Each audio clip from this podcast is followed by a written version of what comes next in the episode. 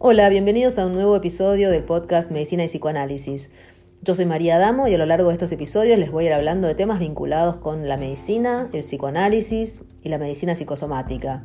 Vamos a tomar como, como eje y pilar principal, por supuesto, la obra de Freud y la obra del psicoanalista argentino Luis Quiosa. Espero que les guste este nuevo episodio.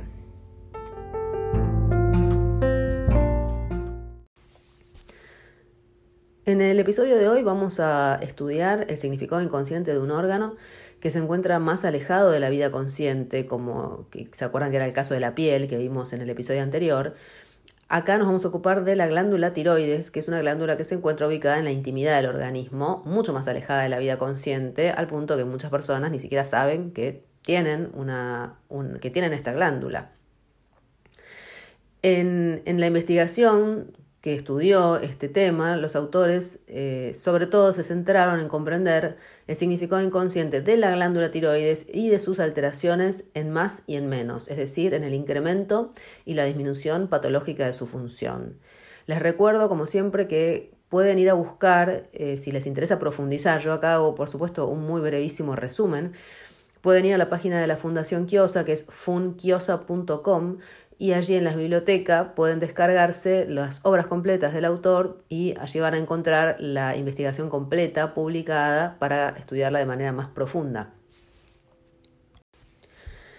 Bueno, vamos a comenzar por decir dos palabras acerca de la glándula tiroides. ¿Para qué sirve? La glándula tiroides es una glándula endocrina que está ubicada en el cuello por delante de la tráquea, tiene forma de escudo, de ahí deriva su nombre, tiene dos lóbulos conectados por un pequeño istmo o puente ¿Y cuál es su función? Bueno, su función justamente es fabricar, almacenar y secretar las hormonas tiroideas. ¿Y para qué sirven las hormonas tiroideas? Bueno, estas hormonas tienen una función vital, es decir, que sin ellas no se puede vivir. Y la función vital que tienen es sobre todo regular y estimular el, digamos, el metabolismo del organismo humano, sobre todo a través de promover la síntesis de varias enzimas que lo favorecen. ¿Y qué es el metabolismo? Bueno, metabolismo es una palabra que viene del griego, que significa, de, la palabra metabolé griega, que significa cambio. ¿Por qué? Porque el metabolismo es el conjunto de reacciones bioquímicas que ocurren en un organismo. Es decir, nosotros para poder estar vivos, nosotros y todos los seres vivos, tenemos que estar todo el tiempo realizando reacciones químicas y produciendo modificaciones, por ejemplo la respiración celular, por ejemplo la, digestión, la nutrición, es decir, todo eso implica reacciones químicas y transformaciones permanentes adentro de nuestro organismo para que podamos mantener, este, seguir obteniendo la energía que necesitamos y realizar todas las modificaciones, eh, mantener nuestra, nuestra estructura, eliminar lo que no nos, no nos sirve más. Todo esto implica realizar cambios permanentes y esto es lo que se designa con, un, con el término metabolismo. Sin las hormonas tiroides no podríamos llevar a cabo todas estas reacciones en tiempo y forma. Por eso la ausencia de glándula tiroides no es compatible con la vida y debe reemplazarse con la ingesta, el aporte de hormonas exógenas. ¿no? La persona que fue tiroidectomizada necesita, o sea, que le han sacado la glándula tiroides por alguna enfermedad, necesita el resto de su vida ingerir estas hormonas. Fíjense la importancia de la función. Bueno, acá ya tenemos una primera vinculación este, entre la glándula tiroides el metabolismo y el metabolismo que implica cambio, cambios permanentes. O sea, ya hay una primera, un indicio de que la tiroides tiene que ver con la regulación y la, y la promoción o la, o la habilitación de cambios que son necesarios para conservar la vida. Un punto interesante que, que, abordaron los autores cuando se metieron a estudiar este tema fue el estudio del yodo. ¿Por qué el yodo? Bueno, el yodo es un mineral imprescindible para que nuestro organismo pueda fabricar las hormonas tiroides. De hecho, eh, el déficit de yodo en la dieta es una de las causas de hipotiroidismo. Ustedes habrán visto, por ejemplo, el bocio endémico, el crecimiento anormal de la glándula por déficit de yodo, es eh, una de, los orígenes o de las causas que motivan el hipotiroidismo. El yodo, encontraron los autores estudiándolo, que en la naturaleza vieron que funciona como un poderoso oxidante. Un elemento es un, es un metaloide, un mineral, que promueve reacciones químicas. Es muy afín al oxígeno, se combina y desencadena reacciones químicas en general, promoviendo la disociación de proteínas. Esto significa que, digamos, si está en un estado puro puede llegar a, quemar, tiene una acción quemante porque promueve disociaciones este, en todos los elementos, en todas las proteínas con las que se combina. Entonces, eh, funciona como un catalizador en la naturaleza, que los catalizadores son, sustancias que permiten que las reacciones químicas ocurran, reacciones químicas que en sí eh, estaban dispuestas para ocurrir, pero que iban a tardar por ahí mucho tiempo en ocurrir si no fuera por la presencia del catalizador, que desencadena la reacción química.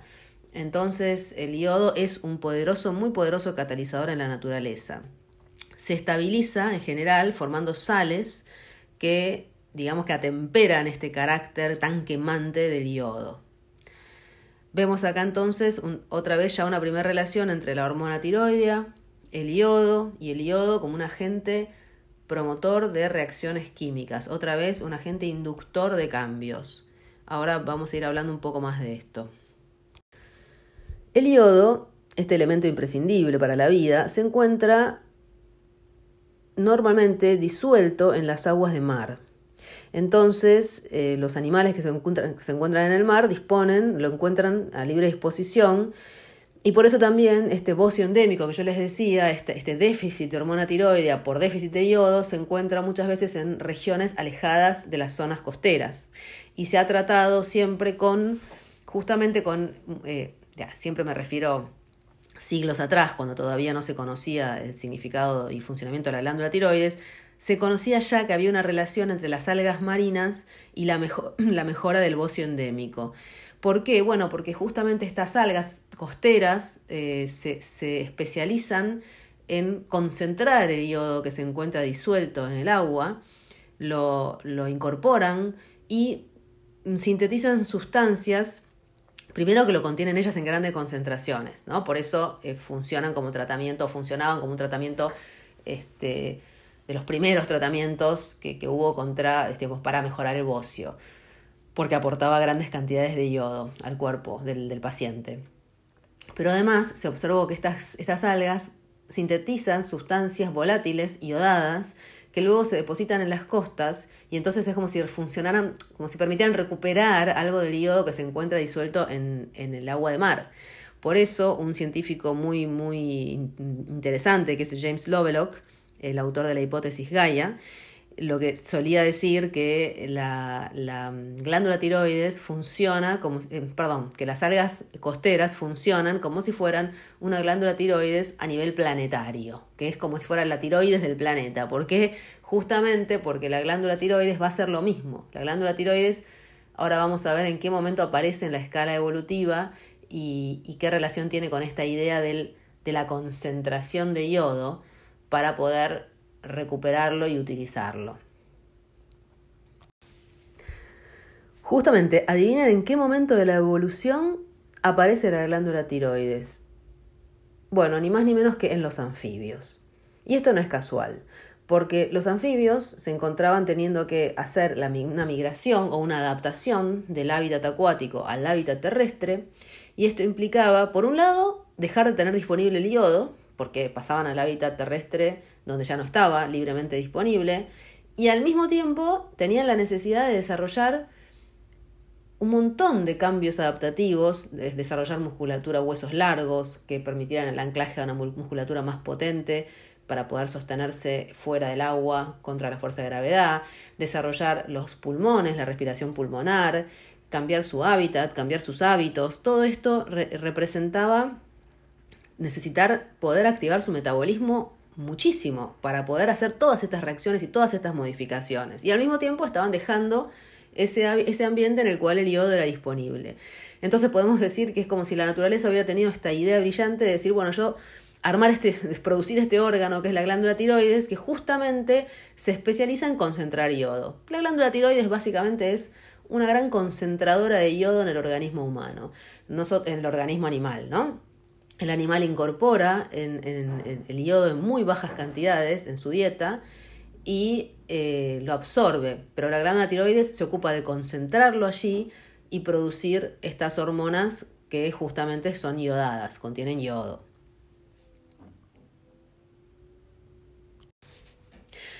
Bueno, a esta altura del partido, donde venimos viendo la relación tan estrecha que hay entre la tiroides, el yodo, los cambios, el metabolismo, los cambios adaptativos, no debería sorprendernos enterarnos que, de que en eh, los anfibios, ustedes saben que los anfibios reeditan en su vida individual este pasaje de, filogenético del agua a la tierra. Entonces el anfibio nace en estado larvario, como una larva acuática, y luego sufre un proceso de cambio que lo transforma en el adulto que se llama metamorfosis. Por ejemplo, la rana nace como una larva que nada, es un ser acuático, tiene branquias, respira adentro del agua y cuando se va a transformar en la rana adulta pierde la cola, pierde las branquias, le crece, desarrolla pulmones, desarrolla extremidades y cambia no solamente su cuerpo, sino también su hábitat, porque pasa al hábitat terrestre, y sus hábitos, es decir, hace una modificación enorme. Casualmente, eh, las hormonas tiroideas de la rana son las que van a desencadenar esta metamorfosis, justamente. Es decir, que otra vez vemos cómo la tiroides interviene en promover estos cambios adaptativos significativos. Se puede desencadenar la metamorfosis, por ejemplo, en un renacuajo, administrándole hormonas tiroideas y se puede detener este proceso sustrayéndole hormonas tiroideas, justamente porque este es el órgano que regula estos cambios. Al punto que este es un mecanismo utilizado por la misma naturaleza. La naturaleza apela a este recurso, controla de esta manera eh, qué, es lo que pasa con la especie, por ejemplo. Eh, y según qué, según sobre todo las condiciones del medio externo. Es decir, si, es, si las condiciones del medio son hostiles o son adversas, hay un recurso que es justamente a través de, esta disminución de producción de hormona tiroidea, frenar la metamorfosis del, anfibio y mantenerlo en un estadio que se llama neoténico, que es como una, la neotenia, es una especie de detención parcial del desarrollo. En general lo que ocurre es que los animales eh, sí pueden reproducirse, permanecen en estado larvario, pero logran reproducirse, maduran sus, órganos reproductores y entonces esto es una estrategia evolutiva para mantener la especie, pero es como si se estuviera esperando que lleguen tiempos mejores para producir el desarrollo hacia la, la forma adulta. Y esto se llama neotenia. En en cambio, cuando, los, cuando el medio está, está es adecuado para, y, es, eh, las condiciones son, son buenas, se produce la metamorfosis. En los insectos existe una variante de la neotenia aún más extrema, ya no mediada por hormonas tiroides, sino por otras hormonas parecidas pero que están en los insectos, que se llama diapausa. Y en la diapausa el, el insecto puede permanecer en estado larvario muchísimo tiempo, reduce el metabolismo, prácticamente parece muerto, pero no está muerto. Está esperando también que lleguen épocas mejores para habilitar entonces el desarrollo y la producción de todos estos cambios eh, eh, adaptativos tan fuertes que configuran lo que conocemos como metamorfosis, que lo va a transformar en el adulto. Dicho sea de paso, en los seres humanos también hay algo que se llama, se designa con el nombre de neotenia. No es idéntico a esto que estamos describiendo, pero es muy parecido y se lo llama igual por, porque es la misma idea. La neotenia en seres humanos se, se, se, llama al, al, hecho de que nosotros nacemos, en nuestra vida embrionaria, o sea, nuestra vida intrauterina es comparada con otros animales más corta y nosotros nacemos, por así decir, más incompletos, ¿no? Es como si naciéramos sin terminar de, de cocinar, por así decir, más inmaduros.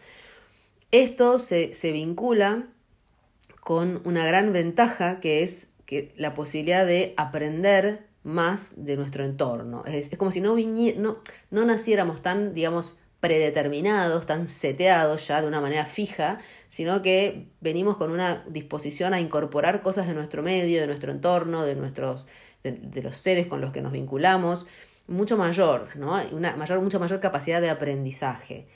Eh, si ustedes, pero claro, esto tiene la contrapartida de que tenemos una mucho mayor dependencia de nuestro entorno. Si ustedes observan, por ejemplo, otros mamíferos, eh, por ejemplo, no sé, eh, cualquier otro mamífero, o, fíjense, un, caballo nace y a los dos, tres días, por ahí a la semana, ya es relativamente independiente. Por ahí una semana, 10 días. El ser humano son un montón de años.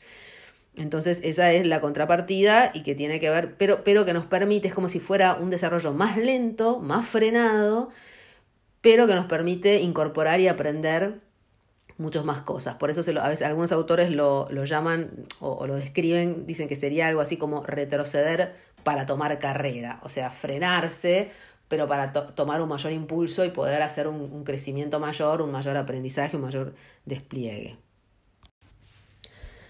Veamos ahora qué pasa con la función de la glándula tiroides en la evolución, en el desarrollo de un ser humano, en la vida de un ser humano. Nos encontramos con que, y ya a esta altura tampoco debería sorprendernos, la función tiroidea en qué momentos se va a ver incrementada de manera normal, en qué momento aumenta su producción. Bueno, justamente, obviamente, en los momentos de cambio, en los momentos en que un, un ser humano tiene que atravesar cambios fisiológicos importantes.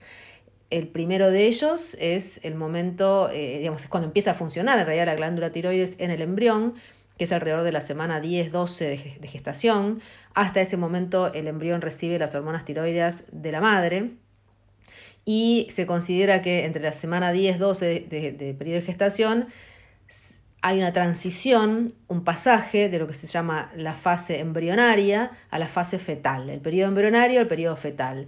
En el periodo embrionario, que eh, es, considerado como el equivalente al periodo larvario de los anfibios, pero en humanos, eh, es el periodo en el que el, embrión se constituye, se forma a sí mismo, se forman todos los órganos, y después, una vez que esto está ya configurado, que es más o menos a la alrededor de la semana 10-12, el feto sobre todo ya se va a llamar feto, este, este, lo que era el embrión, y sobre todo va a crecer de tamaño principalmente, pero ya están todos los órganos formados. En ese momento empieza a funcionar la glándula tiroides que va a aumentar su producción cerca del nacimiento. Ya cuando llega el momento cercano al nacimiento, inmediatamente posterior, la glándula tiroides del feto empieza a funcionar más, más de manera más incrementada porque es bastante evidente, necesita hacer, necesita un aumento de la actividad metabólica para enfrentar los cambios adaptativos que obviamente son enormes. Probablemente el nacimiento es el momento de cambio más grande que atraviesa un ser humano.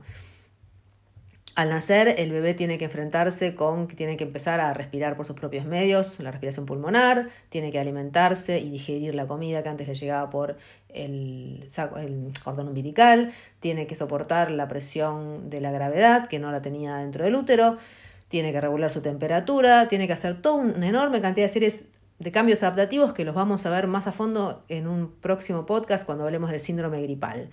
Pero en este momento obviamente aumenta muchísimo la actividad de la glándula tiroides. El otro momento de pico es en la pubertad.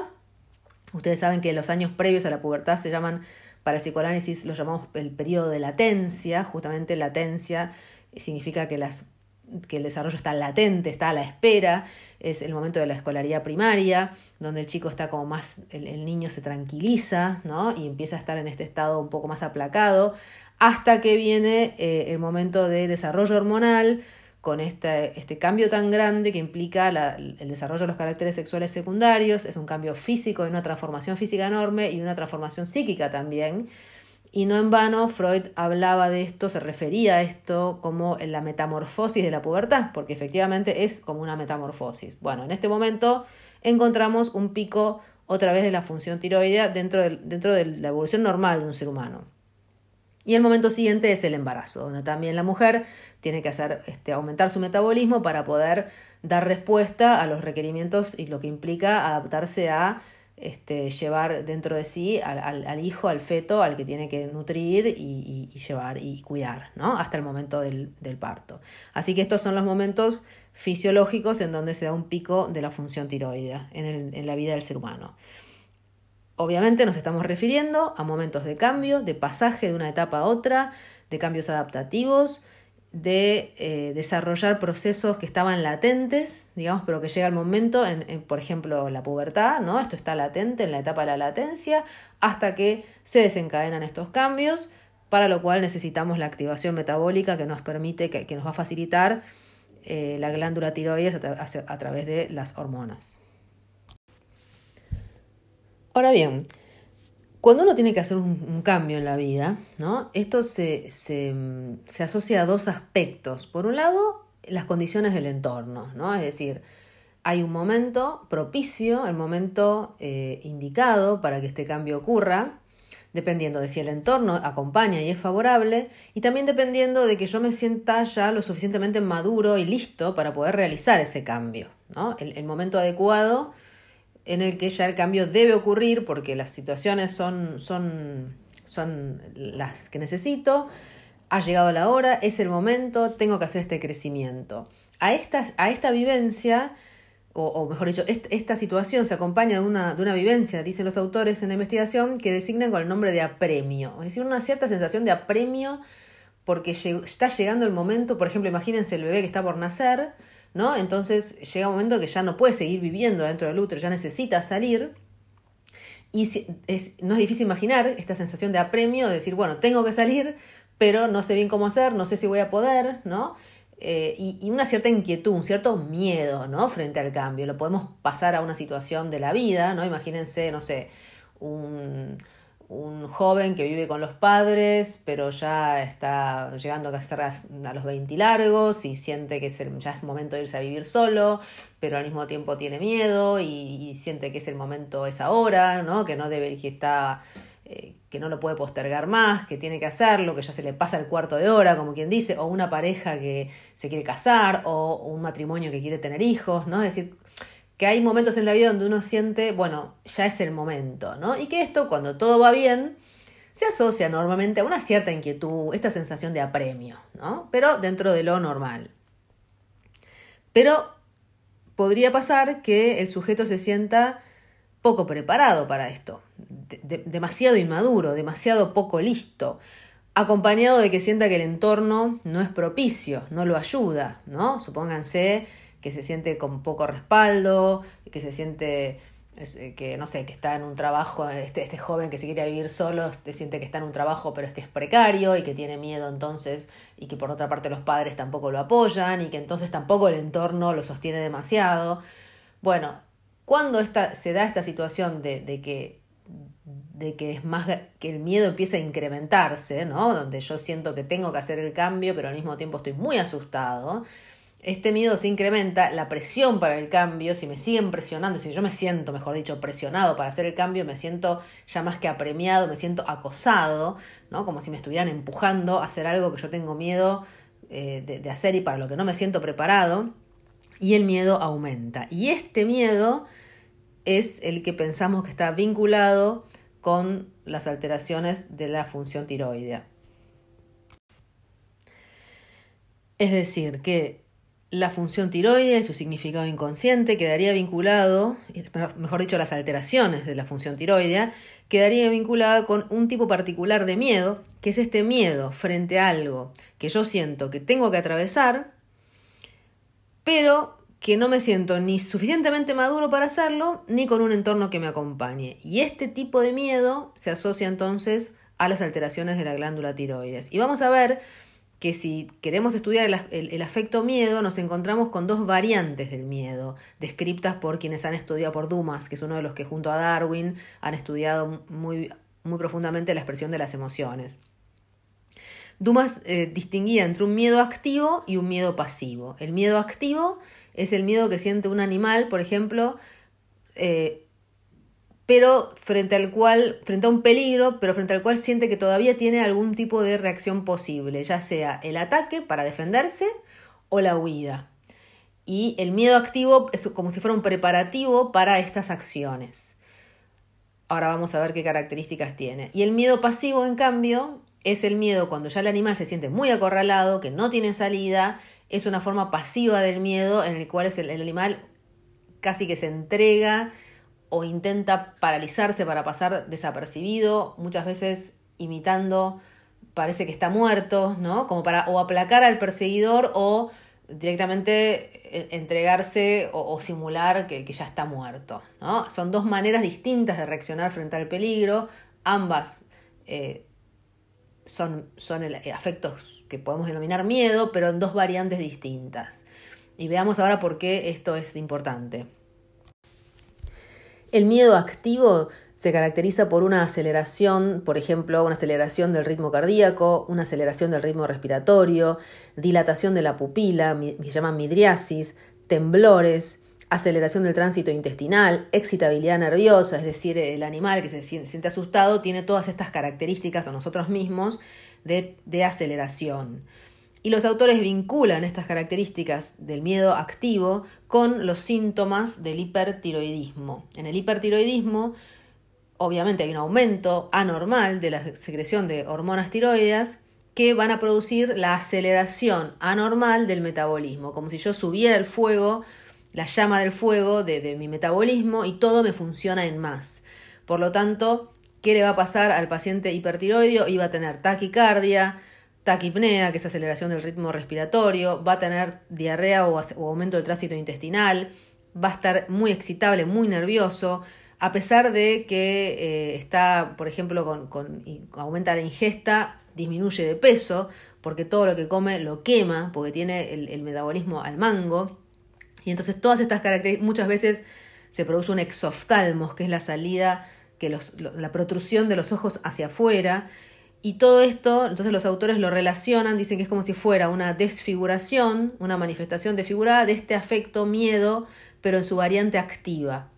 Entonces plantean, pensando en la relación que venimos describiendo entre tiroides, yodo, metabolismo, cambios adaptativos, miedo, plantean la idea de que el paciente hipertiroideo, al aumentar su metabolismo de manera anormal, estaría expresando el deseo inconsciente como si fuera de huir hacia adelante, de escapar hacia adelante, de acelerarse, ¿no? Por un lado, o sea, junto con este miedo activo, y al mismo tiempo, o sea, sintiendo este miedo activo que lo va a llevar a querer acelerarse, como si, dicen los autores, quisiera forzar este crecimiento para el cual no se siente listo.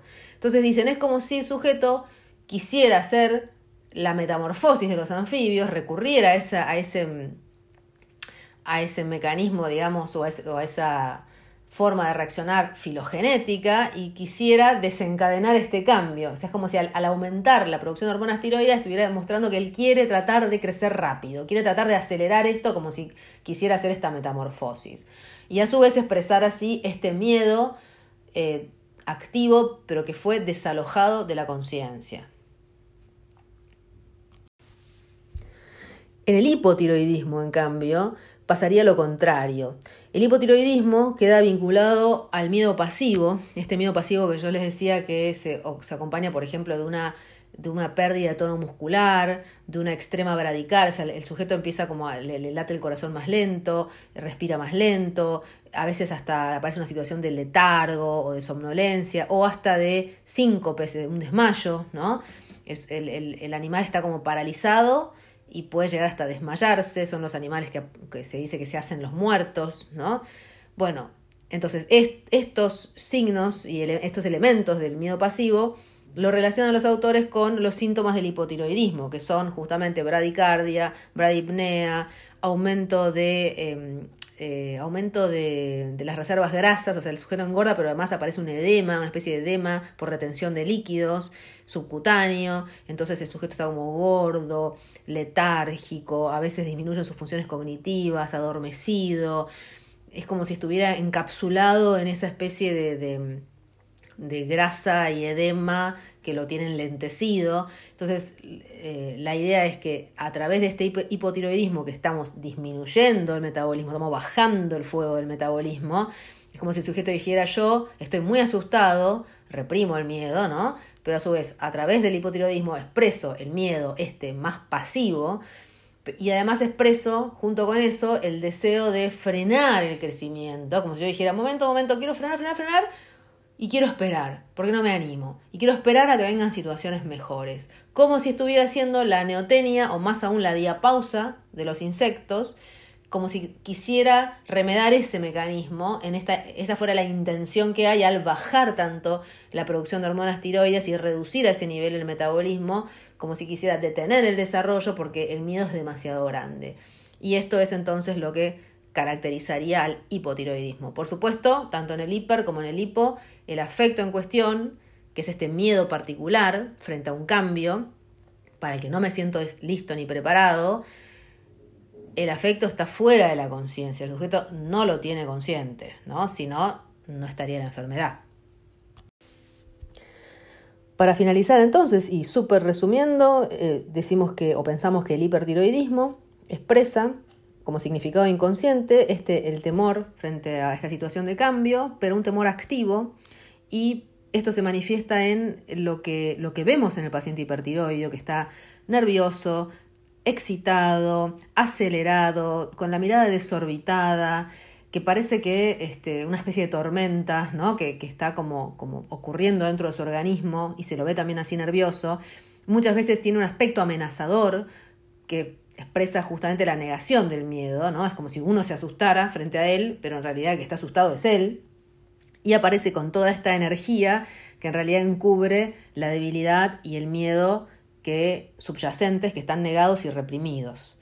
Entonces, en este sentido, es como si fuera una variante más maníaca, ¿no? más negadora de todo este temor.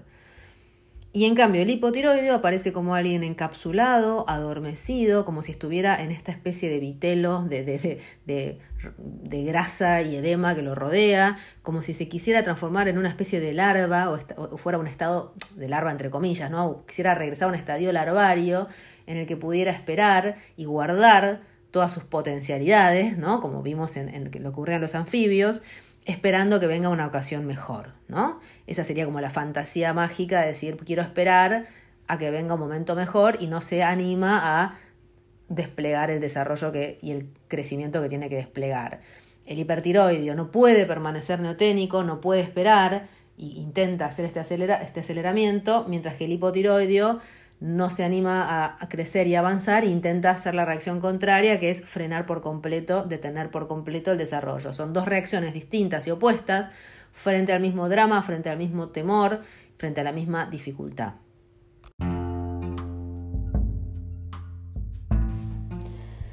Bueno, llegamos al final. Muchas gracias por haber escuchado este episodio del podcast Medicina y Psicoanálisis. Si les gustó, se pueden suscribir para seguir recibiendo los nuevos episodios en donde continuaremos hablando de estos temas, los pueden también compartir con, con gente a quien les pueda interesar.